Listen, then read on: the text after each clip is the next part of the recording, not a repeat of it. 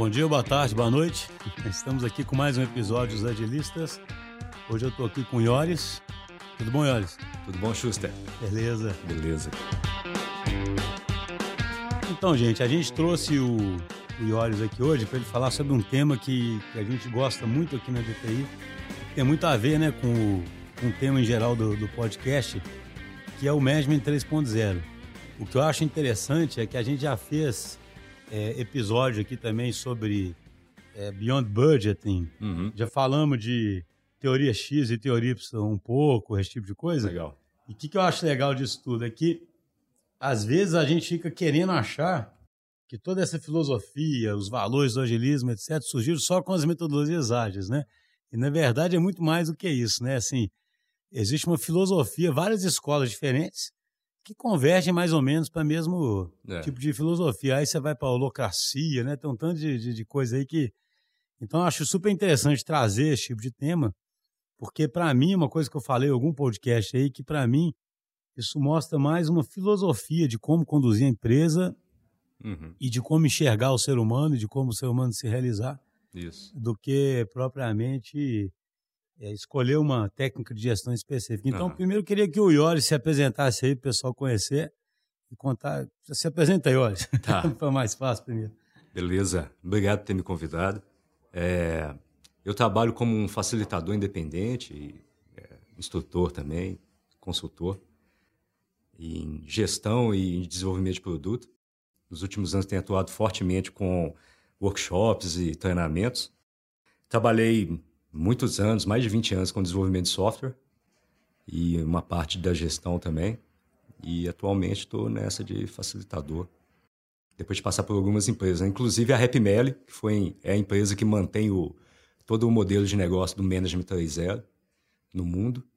Aí eu tive a oportunidade de trabalhar com o Jürgen Apelo, que é o criador desse, desse conceito de gestão né, do Management 3.0.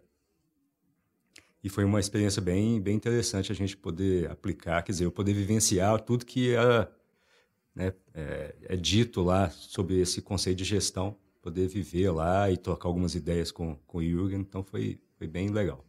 É, vamos partir do princípio que quem está ouvindo não conhece o que, que é o, o Management 3.0. É, qual que é a história, mais ou menos, o que, que veio antes, né? Por que que, o que, aconteceu para o Jürgen né, cunhar o Aham. Management 3.0? Como é que foi essa... Então, cara, é...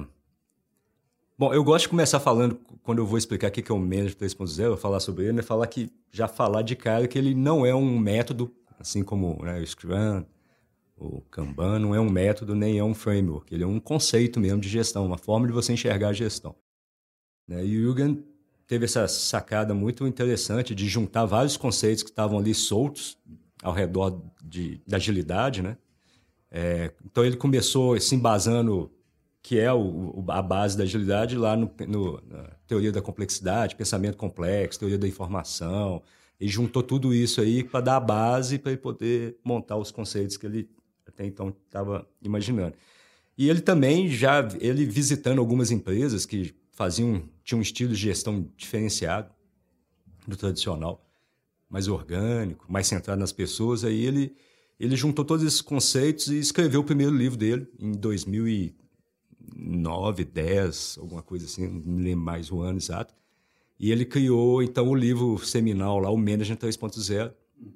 Ele que cunhou o termo mesmo. Ele que cunhou o termo, é. Mas já tinha então o Management 2.0? Pois é, isso, ótimo.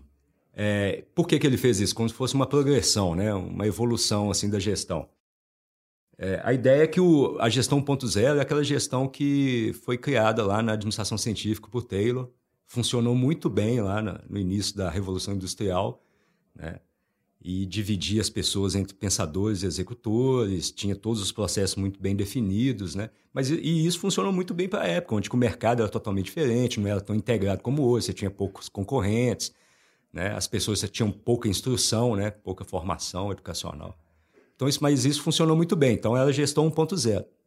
Do ponto de vista de hoje, isso é funcionou naquela época, mas do ponto de vista hoje é fazer a coisa errada, segundo a gestão 3.0 é fazer a coisa errada. Hoje não funciona mais assim. Você é, enxerga as pessoas como se fossem peças de um grande mecanismo de trabalho dentro da empresa lá. Né? Isso, é modelo totalmente mecanicista. Mecanicista, essa visão mecanicista não funciona.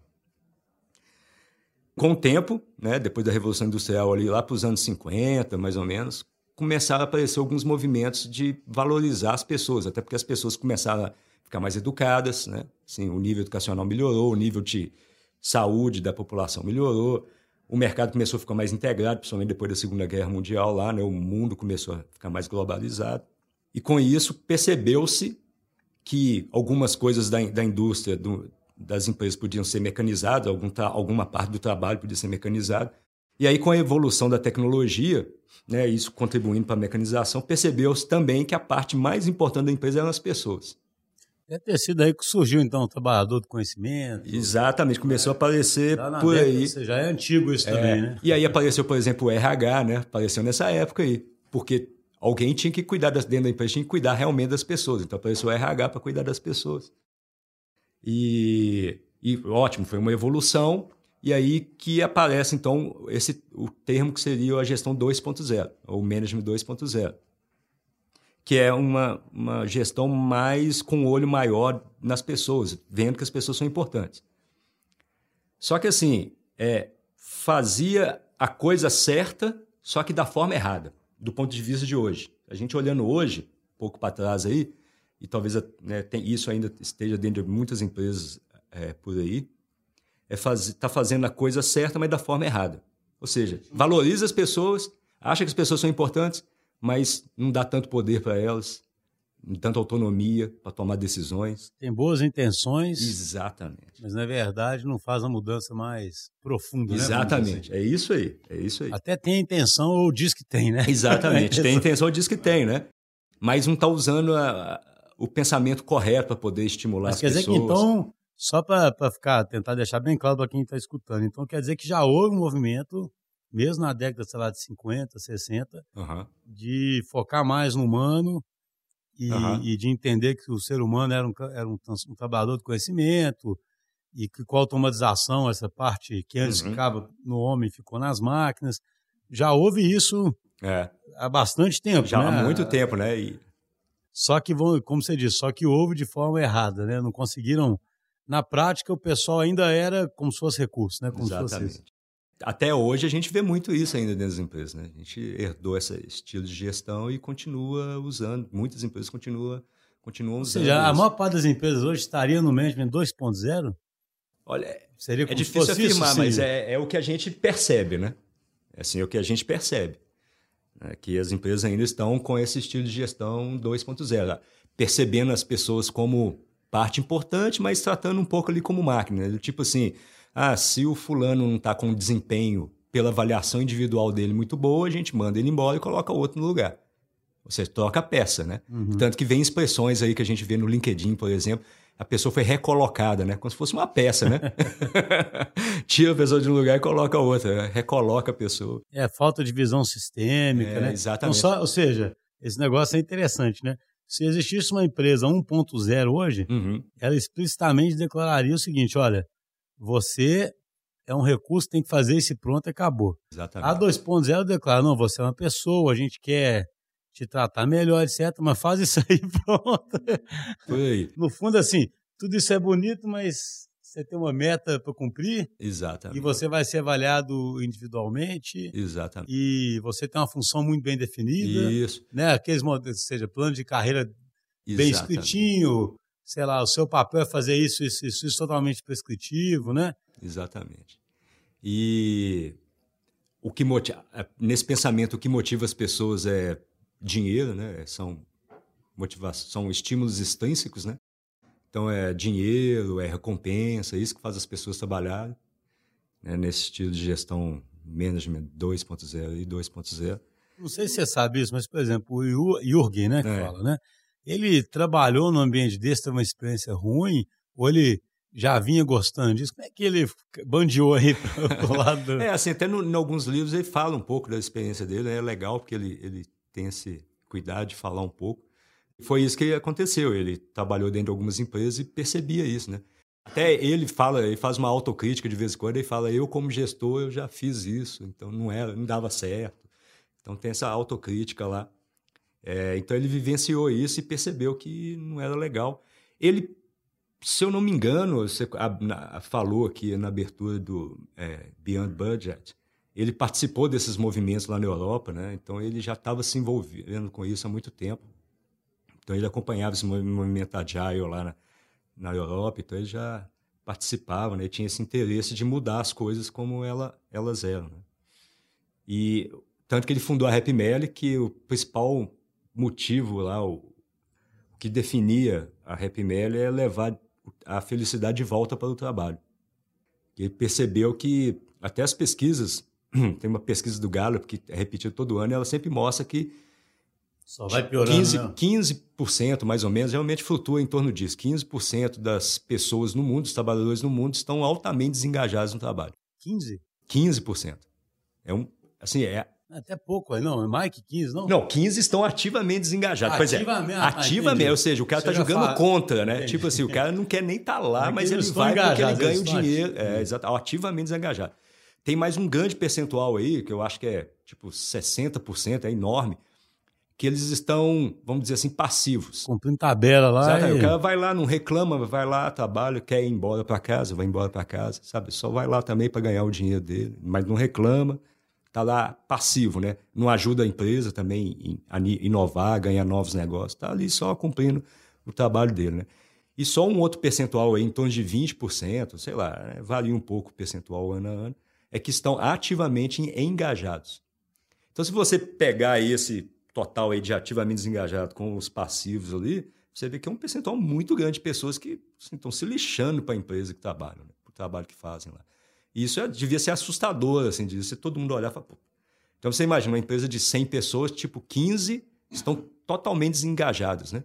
Ou seja, não estão lá, não estão nem aí, estão querendo ir embora de lá, estão lá só para ganhar o dinheiro delas embora. Estão falando mal da empresa por trás, estão julgando contra. Não, sabe o que é curioso? Porque assim, se você pegar no modelo desses mecanicistas, onde o foco era aquilo que a gente sempre fala em outros episódios também, né? Um mercado mais estável, com pouca inovação, talvez um gestor pudesse falar assim, não está ligando se o cara está engajado ou não, né? Desde que ele faça ali o, o meço, né? Que ele fez, ele fez, está feito, né?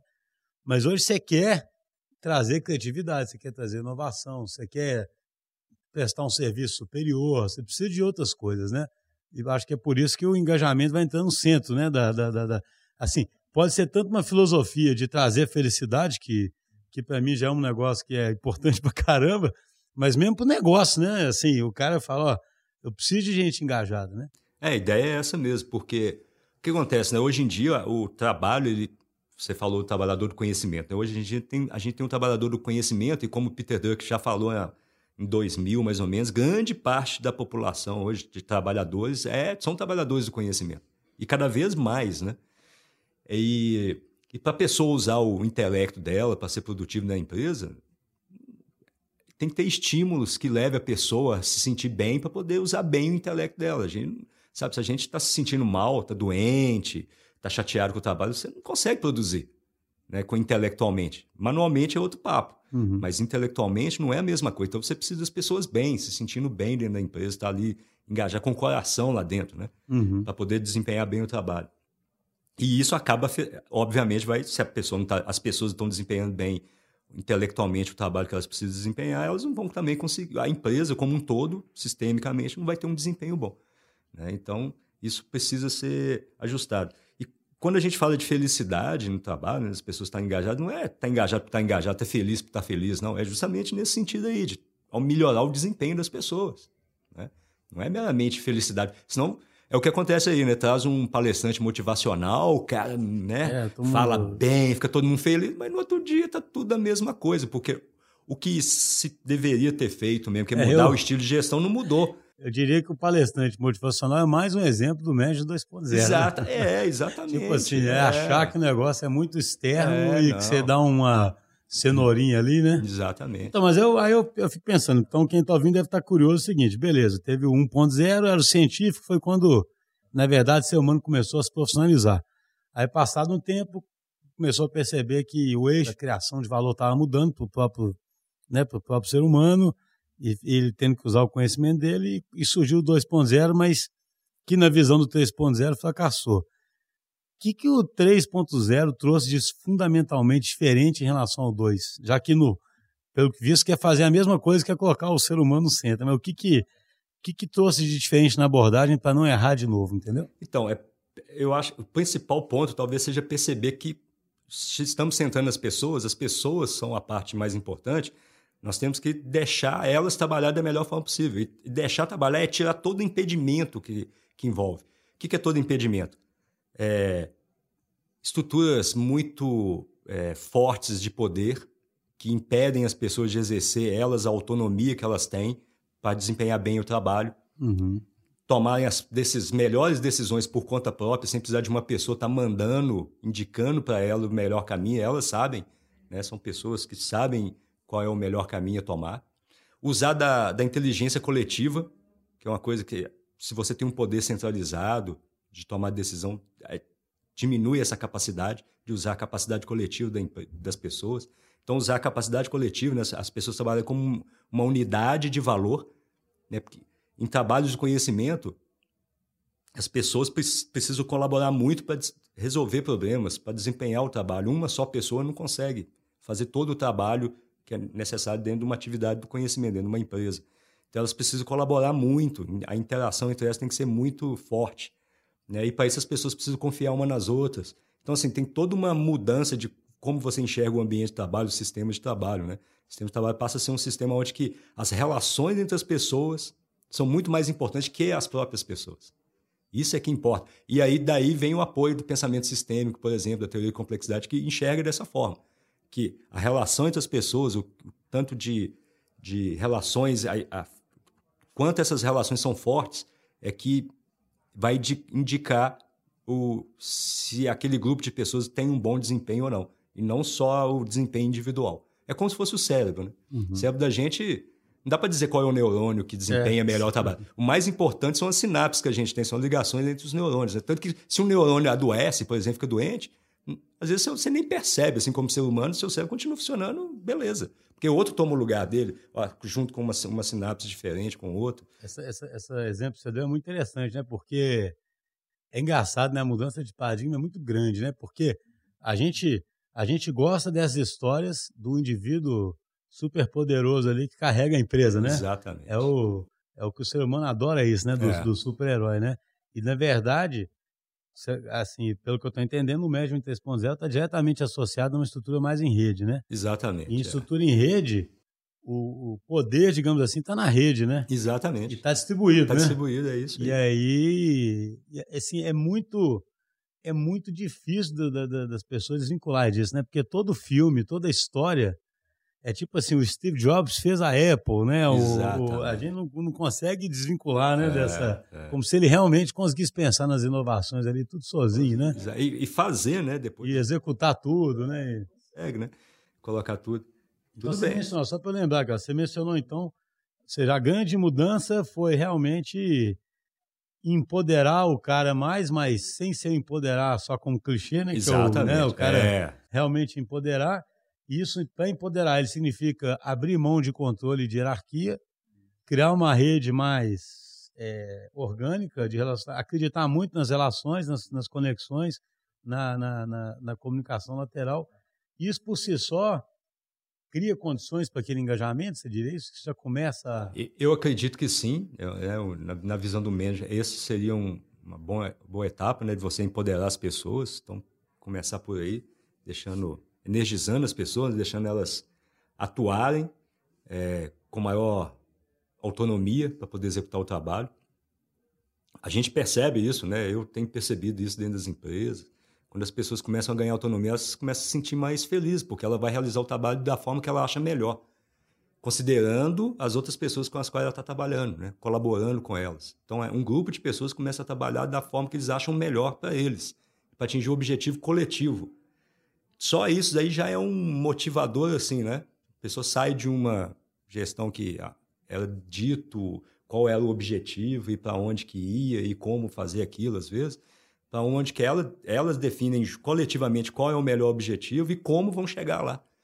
Então, isso muda toda a estrutura de, de estímulo e motivação das pessoas, né?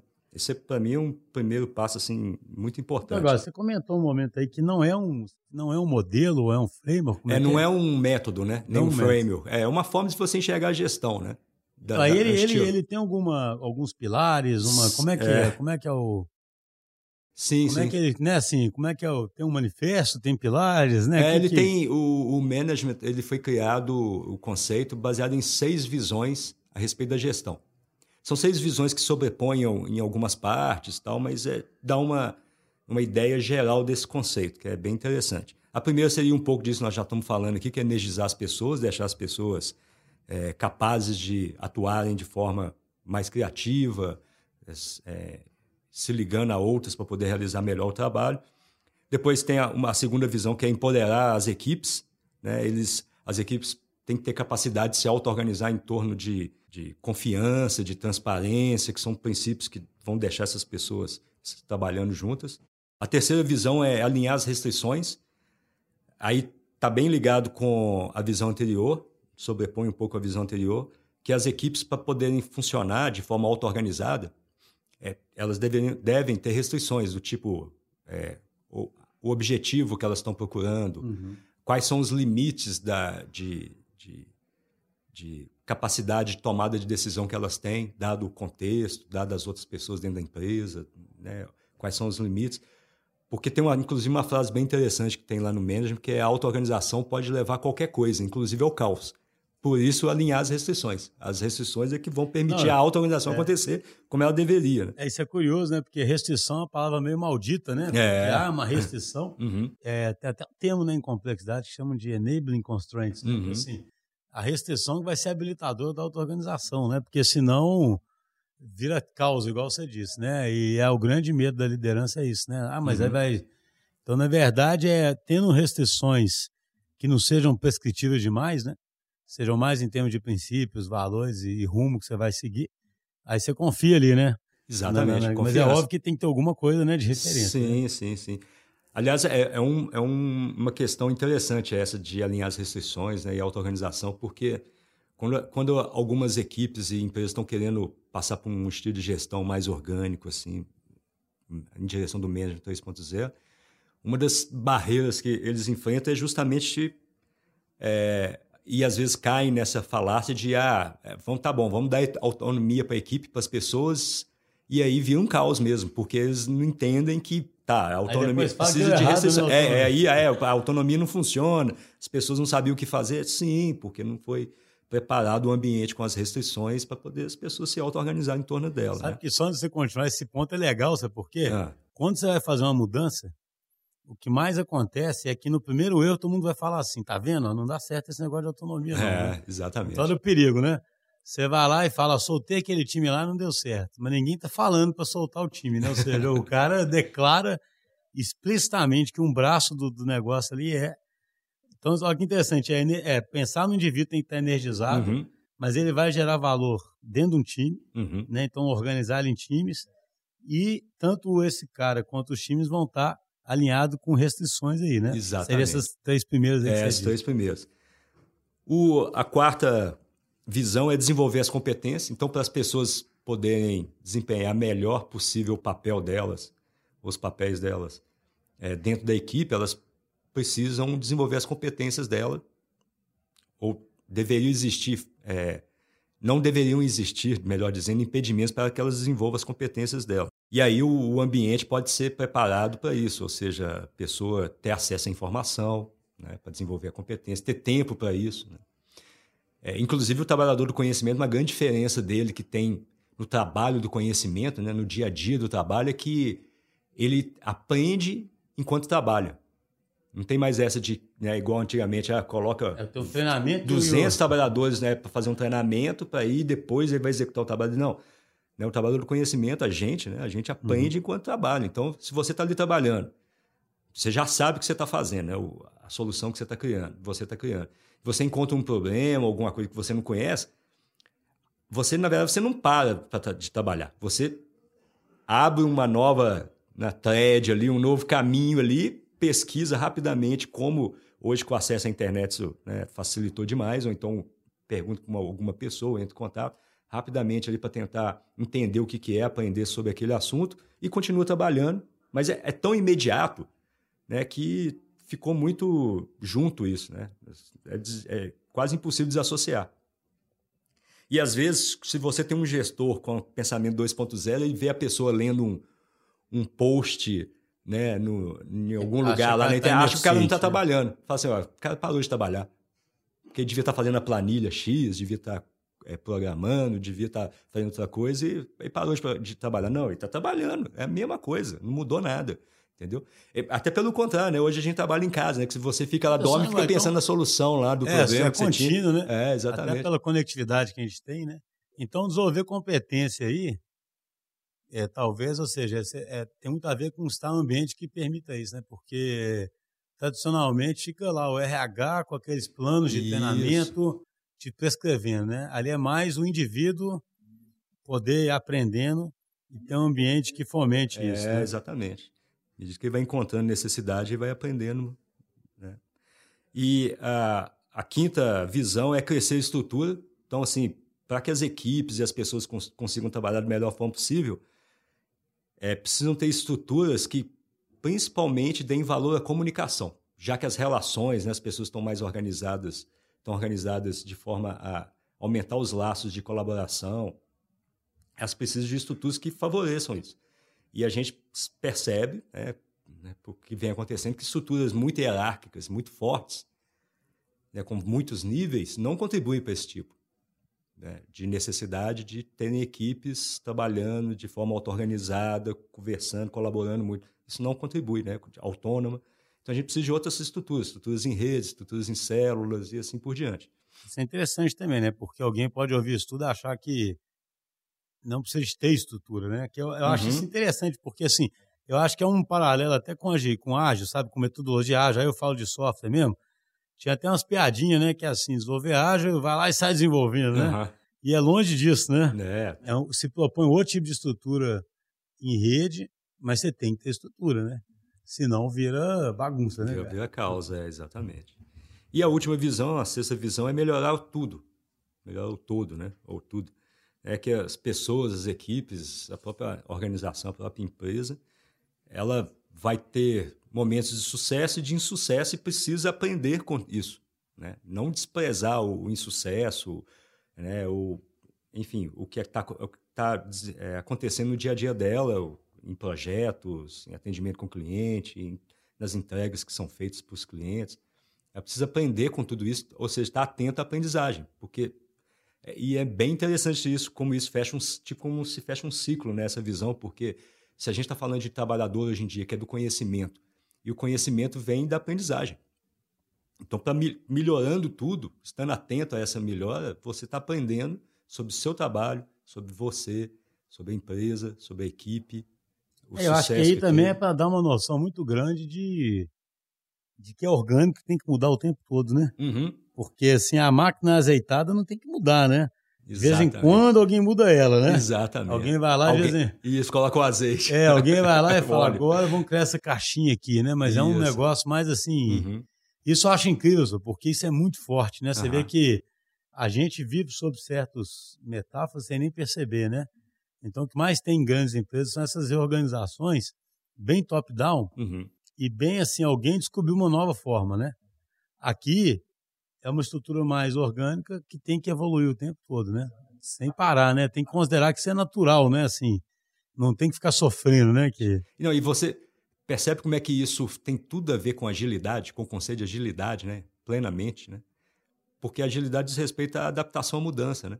E se você está constantemente tendo ciclos de feedback e refletindo sobre o trabalho, você está apto a se adaptar a qualquer mudança que tiver. Mudou alguma coisa no mercado, o modelo de negócio já não está bom para a empresa, ela se adapta rapidamente. É, é, a diferença de outras empresas, né, que estão numa estilo de gestão 2.0, por exemplo. Ela tem essa dificuldade de se adaptar à mudança. Ela, aliás, evita a mudança. Né? Tanto que faz gestão de mudança. Sim. E a gestão, na verdade, é sobre mudança. Gerir é sobre mudança. Né? Não devia existir uma parte da gestão Sim, que cuida de mudança. É verdade. Não precisa uma disso. Uma coisa separada, né? É uma coisa separada. Gestão é sobre mudança. E nem diria o Kent Beck, né? Embrace change, né? Embrace change, exatamente. Agora, é uma coisa que eu sempre comento, né? Um público importante aí do podcast são empresas grandes Aham. que têm cultura tradicional Uhum. e que tem uma dificuldade em mudar muito grande, que mudar é difícil, né? Então, É. aquelas perguntinhas simples, né, que todo mundo faz, né? Aham. As duas perguntas que eu sempre recebo quando falo de uma mudança assim é assim: como é que começa uma mudança dessas, né? Ah, o cara tá ouvindo e queria que a empresa fosse para o Management 3.0. E aí a segunda é assim: como é que eu escalo isso, né? Porque a empresa é grande, ela Aham. quer escalar isso. Qual, qual é a sua experiência nisso? O que, que você. Então, a, é, a gente vê empresas fazendo é, alguns movimentos, né? principalmente grandes empresas. Falando de grandes empresas, né? primeiro. Como é que elas têm feito, né? Grandes empresas têm criado, vamos dizer assim, estruturas separadas da, da, da gestão tradicional. Então, a gente vê muitas empresas criando labs, né? Uhum. E aí, bancos têm feito isso, grandes empresas de, vale, de varejo criam labs, aonde lá toda essa é, forma diferente de gestão, né, o estilo de gestão diferenciado, permitido. é permitido, né? Então, o que, que eles estão fazendo? Que é uma estratégia, se você pensar bem, é uma estratégia interessante, que eles estão experimentando. E é exatamente esse, é o, talvez seja o primeiro passo, vamos experimentar. Uhum. Então, eles criam essas estruturas separadas aí, né? Se fosse uma pequena spin-off, uma empresa pequena lá do grupo. E lá tem um estilo de gestão diferente, então eles experimentam, né? colocam pessoas lá que eram da outra estrutura, trazem novas para poder oxigenar, criar diversidade, experimentam ali, adequando ao contexto anterior da empresa. Quando vem que está, opa, já experimentamos, erramos, aprendendo, aprendemos que eu- é melhorar tudo, ó. Vamos testando aqui, vamos aprendendo, vamos experimentando, aprendemos agora como é que um- uma gestão mais orgânica, um estilo de gestão menos 3.0 cabe dentro do nosso contexto. Aí quando aprendem com isso, fala, agora a gente pode começar a escalar isso. Aí algumas empresas usam alguma estratégia. Umas é, vão crescendo essa estrutura, que nasce pequena, e vão colocando mais pessoas de fora nela, né, até um momento em que ela é, se torna maior que a estrutura tradicional. Outras fazem o seguinte, é, vão levando a estrutura tradicional lá para dentro dessa daí, vão colocando mais coisas lá, vão mandando unidades de negócio lá para dentro. Né? Algumas empresas têm usado essa estratégia, que é bem interessante também. Vão colocando unidades de negócio da, de uma, que estavam numa gestão mais tradicional lá para dentro. Então ela vai tipo incorporando e aí com isso vai crescendo lá. Né? É, são duas estratégias que eu tenho visto no mercado aí e parece que tem funcionado muito bem. É, isso é interessante, né? O... Tem uma empresa grande aí que é, é cliente nosso, que é a empresa tradicional. Os dashboards que a gente fez, que é parte de uma iniciativa grande de gestão centralizada, mas que tem que juntar pessoas de diferentes áreas, fez com que eles se organizassem diferente estruturalmente em torno do, sabe assim, Uhum. como o dashboard tem informação de várias áreas diferentes, Sei. eles fizeram andar lá para poder se organizar em torno dessas informações e, e sentaram de um jeito em cada mesa para cuidar de alguns fluxos. Quase que se organizando agora em torno de Lean, sabe? Tá. Em, em torno de um fluxo, Um né? fluxo de trabalho. Então você né? vê que interessante, sabe? Isso pode, é claro que só isso não, não basta o pessoal sentar ali junto, né? Mas é interessante demais, porque os caras estavam comentando como é que já trouxe uma transformação, porque no fundo os caras juntos agora criou essa sinapse que você disse, né? Exato. O cara era de compras, o outro comercial e o outro de não sei o quê, né? Agora estão juntos, entendeu? Aham. Então é um caso muito concreto de algumas conexões sendo criadas ali e os caras resolvendo problemas, sabe? E você fica muito mais feliz, né? Claro. Do que você simplesmente você ficar lá burocraticamente falando é, isso, não é do, isso não é do meu departamento, ou isso aqui é meu, mas primeiro fulano tem que fazer tal coisa, né? Então é interessante, né? Como é que tem um autor que ele, ele fala que meu tem esse conceito de liminal space, já viu? De espaço liminal, né? Que eles chamam, que é tipo um espaço onde começa a mudança. E aí tem uns caras que falam o seguinte, que tem um ponto que é o ponto de não retorno, sabe? Vamos supor, o pessoal começa a trabalhar de jeito nem consegue mais voltar, sabe? Ao, É, ao, ao que era, entendeu? exato. O, o Nils Flagen, que é um autor alemão, né, do, tem um livro excelente que se chama Liderando com Metas Flexíveis, do Beyond Budget. Ele, ele diz que esse tipo de mudança é igual misturar café com leite. Depois que você mistura, não tem mais volta. Eu adoro entendeu? essa metáfora, cara. Não, e tem é assim, e o jeito que você vai misturando, o- é, ilustra o processo de mudança, o jeito Aham. muito mais interessante, né? Que é aos Exatamente. pouquinhos, assim, né? Você vai se disseminando, né? Não é uma mudança de um ponto A para um B, na hora que você vai ver, Exatamente. mudou tudo também, né? Exatamente. É um negócio bem interessante. Né? É. E você então atua, por exemplo, ajudando nessa mudança, facilitando, Sim. conduzindo workshops específicos para o pessoal identificar as necessidades. Conta um pouquinho sobre. Então, cara, é, eu, eu sou facilitador de Manage 3.0, né, que tem um workshop é, institucional dele lá, o Manage 3.0 Foundation, que é para as pessoas terem esse primeiro contato, entender como é que o manager está estruturado, o que, que isso tá, como é a mudança de pensamento, né, de visão da gestão, por que que é também, né, de não só o, o que que é, como, mas também por que que é, que talvez seja o mais importante, por que que tem essa mudança, o que que isso afeta. É, então tem esse workshop e o que eu faço também, eu facilito algumas, algumas equipes em algumas empresas nessa necessidade de colocar lá dentro, de entender o ambiente dela. Né? Então, faço alguma, ajuda a fazer algumas análises de ambiente, de como é que é o nível de transparência aqui dentro da empresa de informação, como é que é a nossa cultura, que tipo de cultura que a gente tem de, de trabalho. Né? Não é, é só em, em, termos de relações das pessoas, mas se a gente tem uma cultura de inovação, tem uma cultura de desempenho, tem uma cultura, que tipo de cultura que a gente tem? Uma cultura de comando e controle apenas. É, e a partir disso, a gente tenta focar nos problemas que eles percebem que estão impedindo de desempenhar melhor o trabalho deles ou e alcançar melhores resultados nos negócios, né? Ou seja, o, é o que eu falo, a gente tem que orientar todo o trabalho das pessoas dentro de uma organização, dentro de uma empresa, para fora e não para dentro. Né? Porque hoje se gasta muita energia com burocracias que são criadas pelas estruturas que a gente tem, pelo estilo de gestão. Então a gente tem que ter um estilo de gestão que foque para fora, para atender o cliente, deixar ele satisfeito, né? Tornar. Puxado pelo cliente. Né? Puxado pelo cliente, exatamente. É o lean, né? Exatamente, fazer a coisa puxada, então, puxar para fora, olhar para fora. Então vamos olhar lá o que, que é que hoje acontece aqui dentro da empresa que impede que a gente tenha mais clientes, que a gente deixe o cliente mais satisfeito. Então pega esses problemas e vamos tentar tirar os impedimentos que têm atrapalhado de atender, atender esses objetivos lá para fora, sabe? É, nesse sentido aí. E é uma coisa orgânica também esse trabalho, né? Não é assim, não tem uma receita. Não existe uma receita de ah, como é que a gente. Cada modelo de maturidade. É, ah, exatamente. Ou ah, é, é, vamos utilizar X ou Y modelo que a empresa já tal já fez lá e deu certo. Cara, sua empresa é diferente. Você pode se inspirar lá, entender a experiência lá, falar, ah, os caras fizeram isso, tal, deu certo, ah, fizeram aquilo, deu errado. E aí pensar como que vai ser aqui dentro da sua empresa, dentro da sua equipe.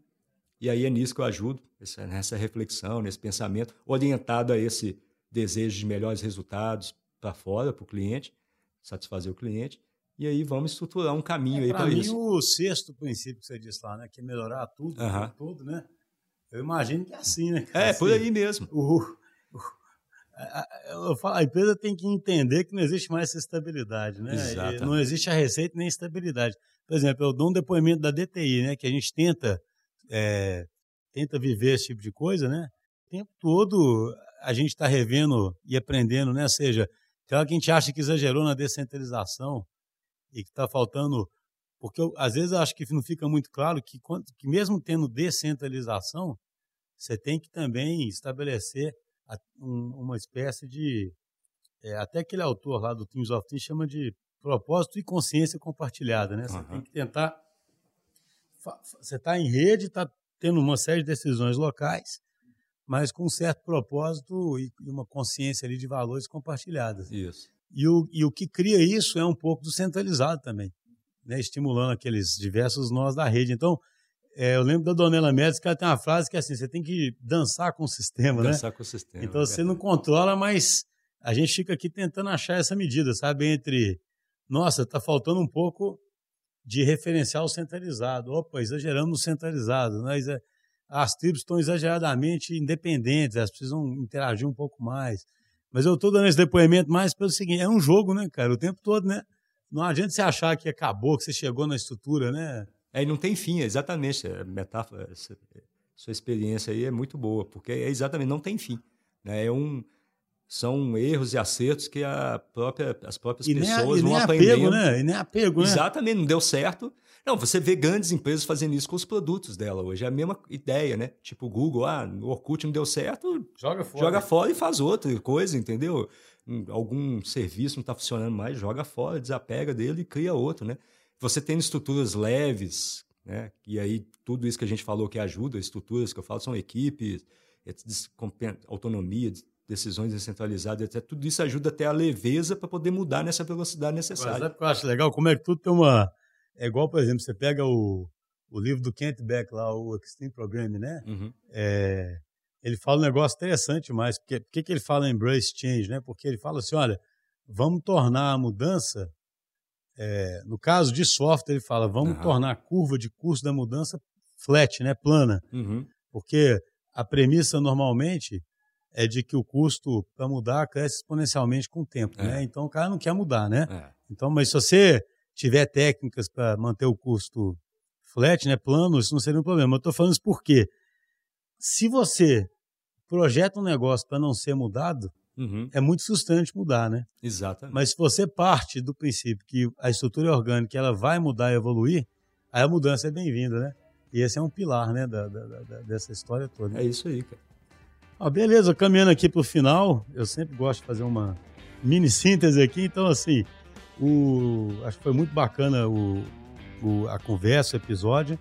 É, e uma coisa que eu queria, uma coisa que a gente tem tentado fazer aqui é mostrar via diversas perspectivas diferentes como é que tudo é, vai se encaixando para você ser puxado pelo cliente e criar estruturas que evoluem e que são mais orgânicas, sabe? A gente já fez episódios sobre Beyond Budgeting, sobre o próprio agilismo, sobre Lean, né? Agora sobre, o, sobre sistemas complexos, etc. O, a temática é sempre essa, né? De coloca o ser humano no centro ali eu brinco, né? Sai do caminho dele para poder trabalhar direito, né? Cria um ambiente onde você pode fazer isso prosperar e do ponto de vista estratégico faz com que seja puxado, né? Pelo, pelo seu cliente, que aí você vai estar tá caminhando no sentido certo. Isso aí, Oris. Obrigado, cara. Um abraço. Por nada. Um abraço para você. vamos fazer outros no futuro.